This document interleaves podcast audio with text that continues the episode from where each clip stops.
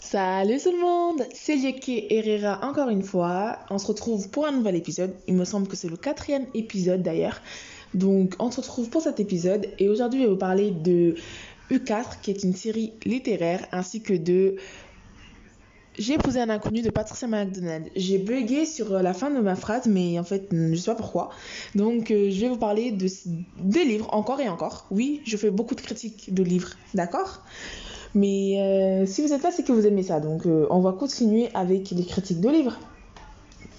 Et du coup, je vous laisse tout de suite avec ma critique de U4. Et euh, voilà, à tout de suite.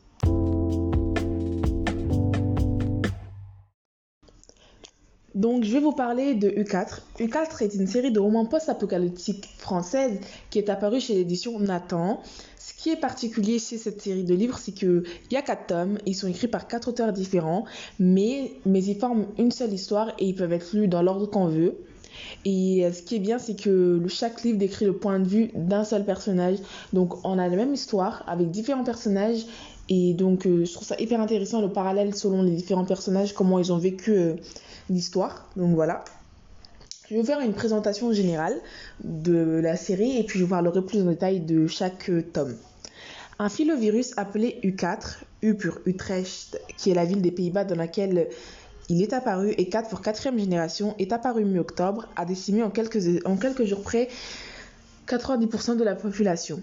Les survivants sont essentiellement des adolescents entre 15 et 18 ans à cause d'un vaccin défectueux qu'ils ont reçu il y a plusieurs années. Quelques militaires et quelques militaires protégés par les infrastructures et de très rares individus d'âge divers pour des raisons des plus mystérieuses. Quatre de, ces, adolescents, Jules, Coridwen, Yanis et Stéphane, ont reçu comme d'autres experts du jeu en ligne Warriors of Time un étrange message de 1er novembre, dernier jour où Internet a fonctionné.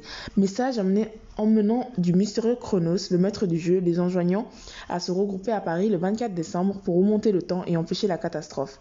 Commence alors pour les quatre une traversée de la France plongée dans le chaos où s'affrontent une bande délinquante, autorités prêtes au pire pour rétablir l'ordre et, et survivants décidés à défendre leur indépendance coûte que coûte. Tous finiront par se rencontrer, mais leur destin sera différent. En effet, c'est le cas de le dire. Donc euh, maintenant, je vais parler plus en détail de chaque livre. Donc, euh, je vais commencer par Coridwen. Coridwen est la seule. Donc, je vous parle du résumé là. Coridwen est la seule survivante de son village breton près de Mauriac. De Morlaix De Morlaix Ouais, de Morlaix, ok. Près de Morlaix, à la suite de la mort de sa mère, elle décide de partir. Elle récupère les livres et le matériel de sa grand-mère guérisseuse, prend en charge son cousin Max, autiste, et part en tracteur à Paris. Les croyances celtes vont l'accompagner dans son périple. Elle croit dur, dur comme fer au message qu'elle a reçu. Donc voilà.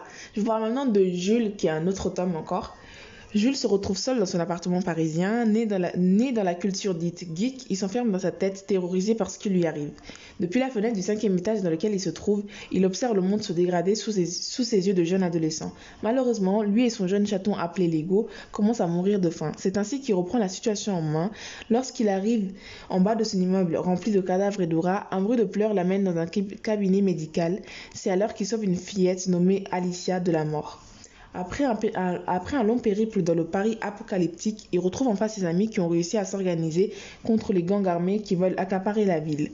Mais tout, ne va pas, mais tout ne va pas se passer comme prévu à cause d'une personne qui lui est bien familière, son frère, faisant désormais partie d'un gang de drogués. Jules a prévu de suivre les instructions de Chronos, bien qu'il soit sceptique et y voit surtout un moyen de recruter d'autres rescapés. Donc voilà.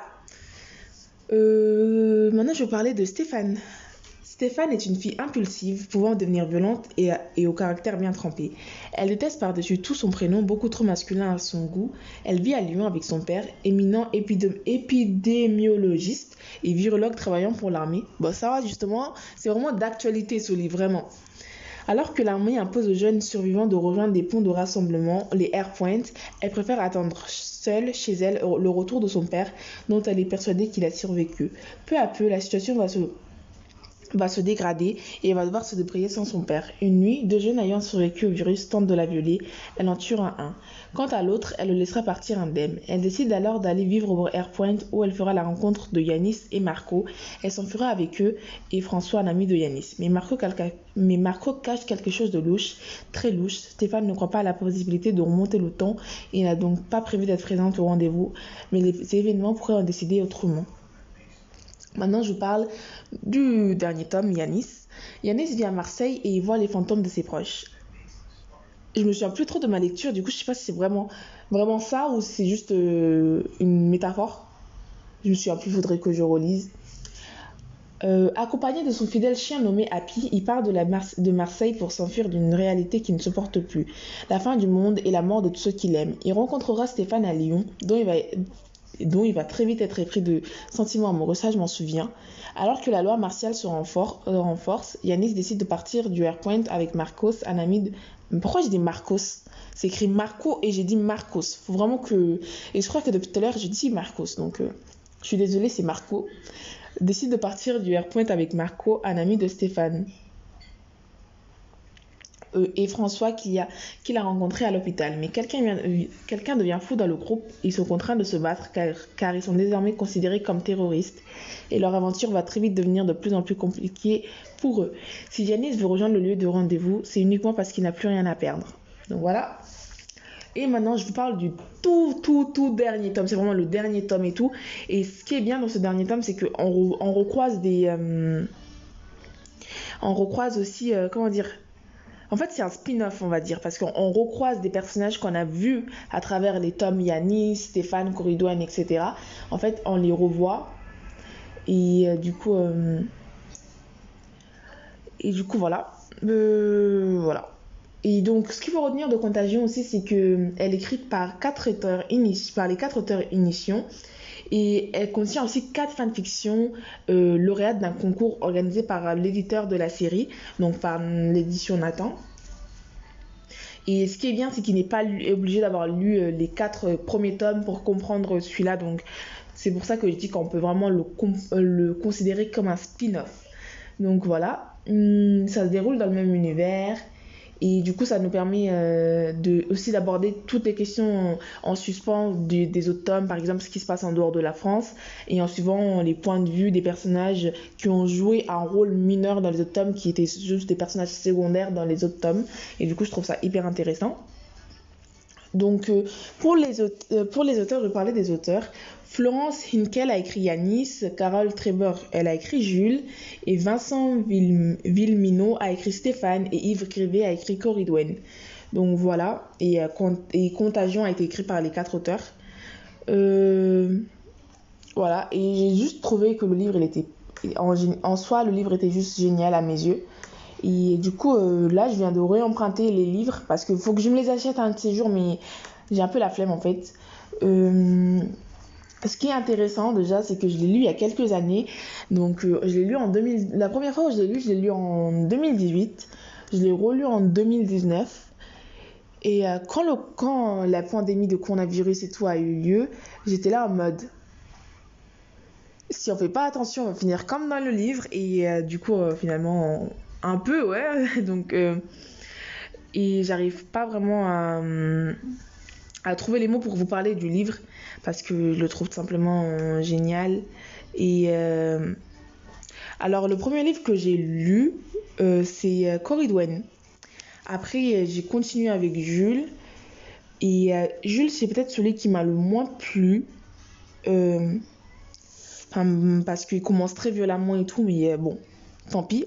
Ça, c'est juste euh, un aspect euh, critique parce que je cherche euh, un truc négatif à dire, mais il n'y a rien à dire de négatif. Et du coup, voilà, j'ai beaucoup, beaucoup aimé le livre.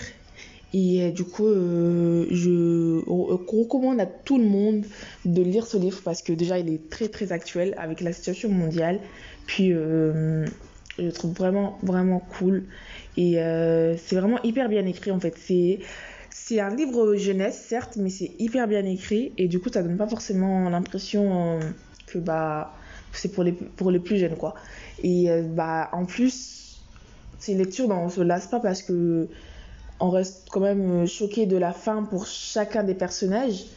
Et donc, je vous recommande seulement de lire le livre, de lire les quatre livres. Et je vous mettrai d'ailleurs le nom des quatre livres en description de l'épisode.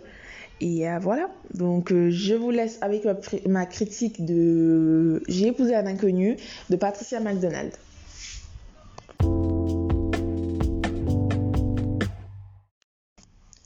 Donc maintenant, je vous parle de J'ai épousé un inconnu. Euh, J'ai épousé un inconnu est un livre écrit par Patricia McDonald qui est apparu aux éditions Albin Michel. donc je vous parle du résumé.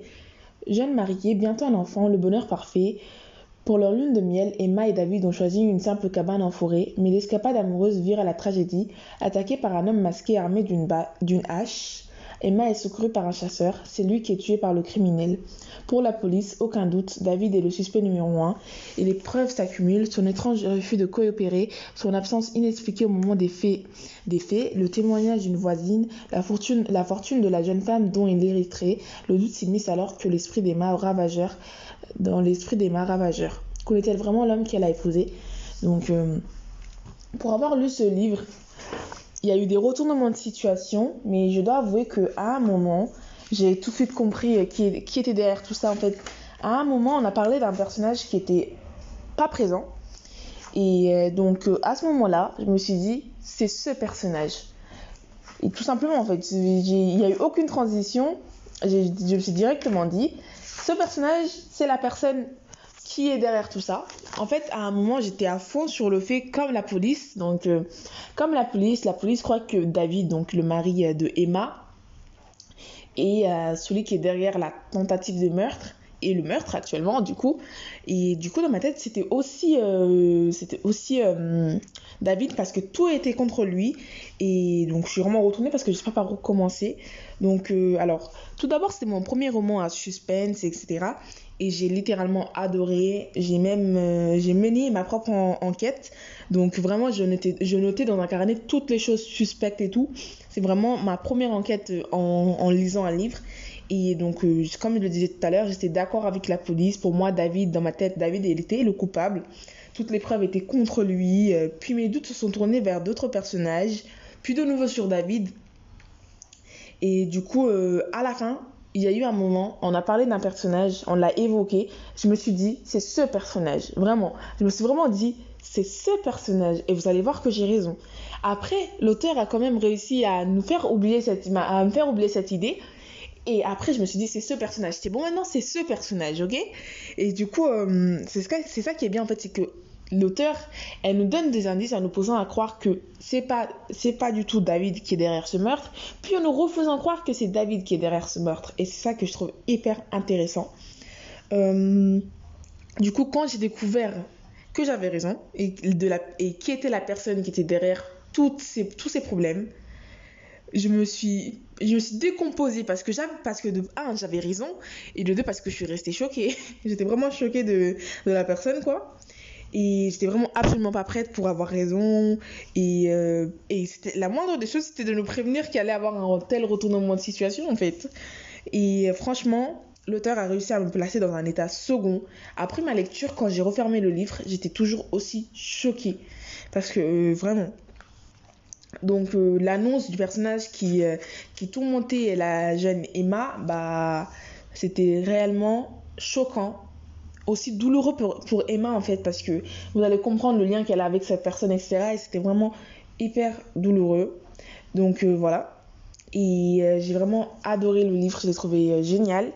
Après après je trouve qu'il y a beaucoup beaucoup beaucoup de retournements de situation mais c'est génial et du coup après donc ce qu'il faut retenir de ce livre c'est que le roman il est très intéressant et je pense que ce genre d'histoire, ça peut arriver à n'importe quel homme, à n'importe quelle femme, et ça rend encore plus effrayant et réaliste parce que c'est vraiment extrêmement réaliste. Et ce genre de choses, ça peut tellement arriver. Et surtout, quand vous êtes comme moi et vous regardez euh, des émissions comme Au nom de la vérité avec leur meilleur acting, évidemment, etc., c'est des choses souvent vraies, mais qui sont exagérées. On reste choqué de, de ça, en fait. Tu te dis, euh, euh d'accord, c'est vraiment quelque chose de fou.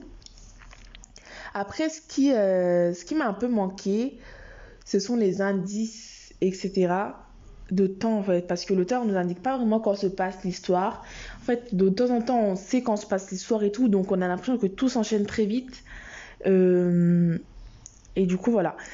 J'ai beaucoup apprécié euh, les points de vue, même quand ils étaient externes. Et moi, j'ai une personne qui n'aime pas trop euh, les changements de point de vue quand ils deviennent externes et tout. Mais finalement, j'ai beaucoup aimé ce changement de point de vue parce que du coup, quand on est sur le point de vue d'Emma, on, ressent ses émotions et du coup quand on passe sur un point de vue externe bah on peut prendre du recul etc et on peut redécouvrir des choses sur certains personnages etc et donc euh, c'est plutôt intéressant ça. Et donc voilà euh, après, on a les ressentis de la jeune femme, du mari, des enquêteurs, puis de certaines personnes plus ou moins importantes. Et on arrive bien à distinguer les changements. Et ça, c'est une bonne chose parce que des fois, dans des livres, on n'arrive pas à distinguer les changements de point de vue. Par exemple, quand je disais euh, divergente, vous n'avez pas fait attention qu'en haut, il s'était écrit quand ça changeait de point de vue et on était sous quel point de vue. Du coup, souvent, j'étais très perdue. J'étais en mode, wesh je comprends pas. Et du coup, là, il s'est pas précisé qu'on change de point de vue. Pourtant, c'est très clair, alors que dans des livres où c'est précisé comme dans Divergente, c'est pas très clair. Donc, euh, voilà, je trouve ça assez clair, donc les changements de point de vue. Euh, après, il y a certains protagonistes qui auraient pu être euh, mis en avant, surtout quand on connaît leur implication dans l'histoire. Et du coup, c'est un peu frustrant, frustrant de ne pas savoir plus de choses sur ces personnages. Donc euh, après, ce que je trouve, c'est que l'auteur ne met pas assez en valeur l'enquête. L'enquête, elle se déroule, on suspecte tous David, mais voilà. Et euh, par exemple, j'aurais beaucoup aimé euh, retrouver les interrogatoires des suspects, etc., les relevés d'indices, ainsi que des scènes avec des témoins. donc, dans ce livre, la partie enquête est beaucoup laissée de côté. Et et pour moi, la fin du, pour moi, la fin du livre, ça m'a vraiment déçu par contre. Connaissance, connaissance que nous a été révélée à la fin, je trouve que je trouve que c'est vraiment dommage, c'est beaucoup trop romancé, c'est une fin beaucoup trop heureuse. Et du coup ça rend ça nous fait perdre le réalisme qu'il y avait tout au long du livre. Et euh, j'aurais mis un truc beaucoup plus euh, dramatique. Et euh, un truc beaucoup plus dramatique et plus en rapport avec l'histoire en fait. Et du coup, euh, après, je vous conseille de lire le livre, mais euh, le livre est très bien, mais la fin m'a énormément déçu, très clairement, j'ai vraiment été déçue de la fin, et euh, du coup, voilà. Et du coup, pour ceux qui n'aiment pas lire les livres, bah, ceux qui n'aiment pas lire les livres, je vous recommande de lire, euh, de voir le film parce qu'il y a un film qui est sorti. Et euh, bon, voilà. Et euh, du coup, je vous laisse profiter. On se retrouve très bientôt pour un nouvel épisode. Et je vous dis à très bientôt et cœur sur vous comme d'habitude.